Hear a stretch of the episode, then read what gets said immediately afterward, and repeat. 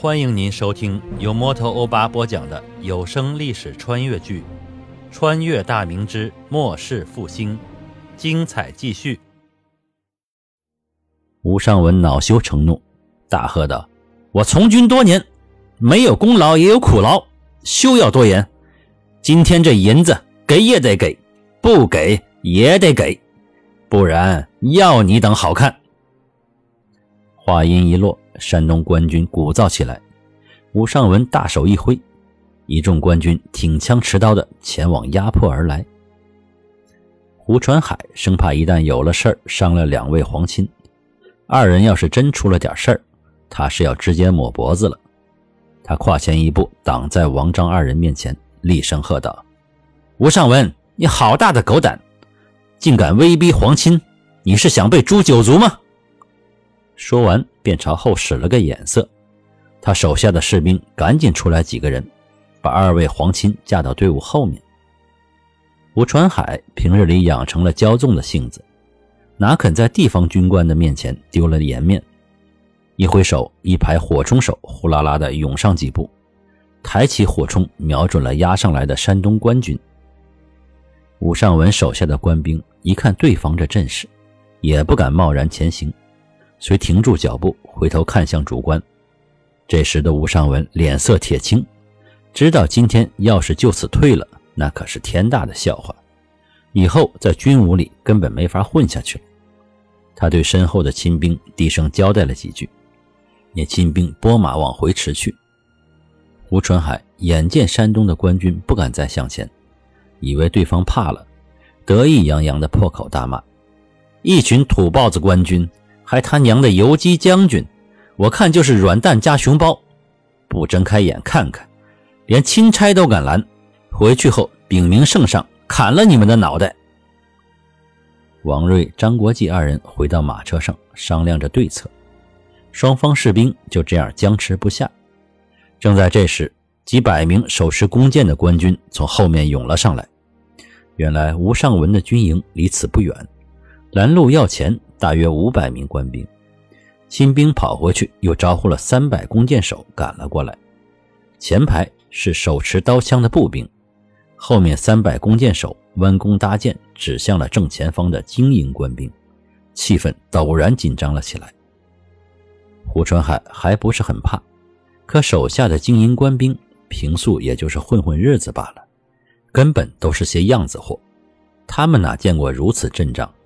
一件密密麻麻的弓箭已瞄准自己，腿都软了。前排的火冲手虽然还端着火冲，但很多人已经开始哆嗦了。山东的官军虽然没有绞杀过大股刘贼，但小股的土匪还是灭了不少。见到对方怕了，前排的步兵齐声大呼：“呵！”随之举着刀枪，整齐地向前踏了一步。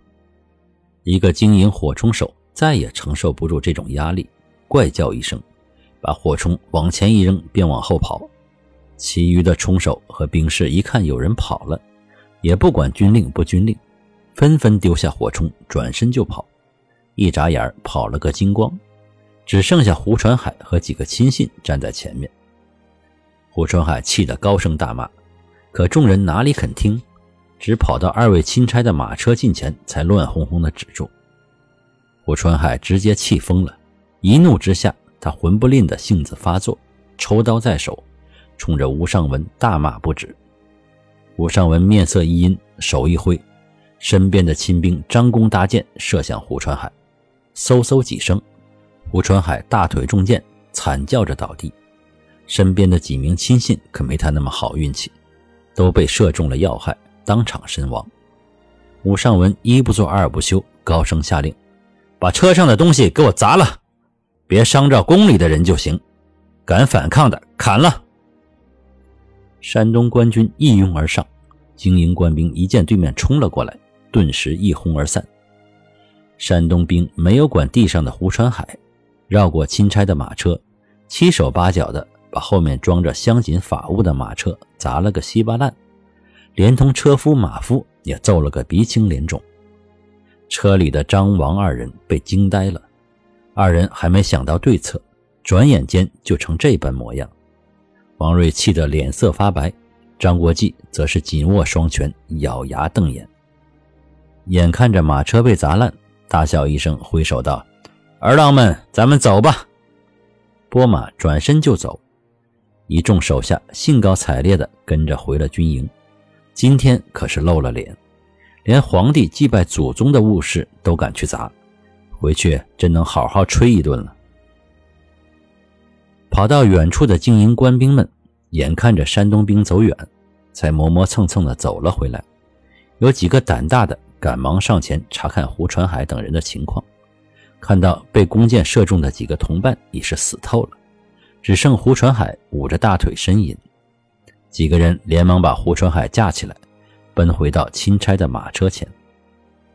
王瑞与张国际早就下了车，面色阴沉地看着一片狼藉的四周。吩咐把胡传海架到马车里，两个人商议几句，安排把阵亡的几名经营士兵找个僻静之处掩埋，做好记号，以便回京后好与其家人交代。又将丢弃满地的火铳等兵器捡起来，率众往单县县城而去。快要到达县城时，守城的巡丁远远见到一队打着钦差旗号的官军一立而来。连忙跑去县衙禀报县大人。单县知县任敏瑜正在县衙大堂办公，闻听禀报后，率县城主仆、巡检等主官赶到城门处迎候。王瑞、张国际二人下了马车，任敏瑜等人赶过来见礼。王张二人无心寒暄，只是吩咐带路去县衙，有急事与知县商议。任敏瑜等人看到后面无精打采。盔甲散乱，如同打了败仗的精英军官后，心里虽感诧异，意识到钦差一行大约是出了事儿，但并未深思。任敏瑜吩咐巡检领着精营的官兵去巡检司驻地扎营，安排饭食，然后引领钦差及随员前往县衙。一行人进入县衙堂内落座后，任敏瑜安排人上茶。王瑞喝了口茶。缓缓地把事情的经过叙说一遍，任敏瑜等人听完震惊不已。率军阻拦钦差并索要录音，这和土匪有何区别？最后甚至杀伤官军数人，这已与造反无异。身为文臣，任敏瑜等人天生对武将十分反感，尤其现在天下大乱，刘贼越剿越盛的情况下，武将们自持朝廷必须用他们剿贼。所以愈加骄横跋扈，对朝廷不尊之意日显。如今更是发展到拦截钦差的程度，这更是对皇权赤裸裸的挑衅了。任敏瑜拱手道：“老皇亲作何打算？有吩咐尽管示下，下官必鼎力配合。”王瑞开口道：“如今我二人也无他法，只能上书圣上和朝廷。”劳烦贵县安排驿马，连夜把题本送达京师。我等且在贵县等候。任敏瑜急忙应下，然后王瑞将事情原委写罢，任敏瑜立刻安排驿马持书赶往京城。王张二人也暂且在单县歇了下来。各位听友，本集播讲完毕，欢迎您关注主播，订阅、打 call、评论，请听下集。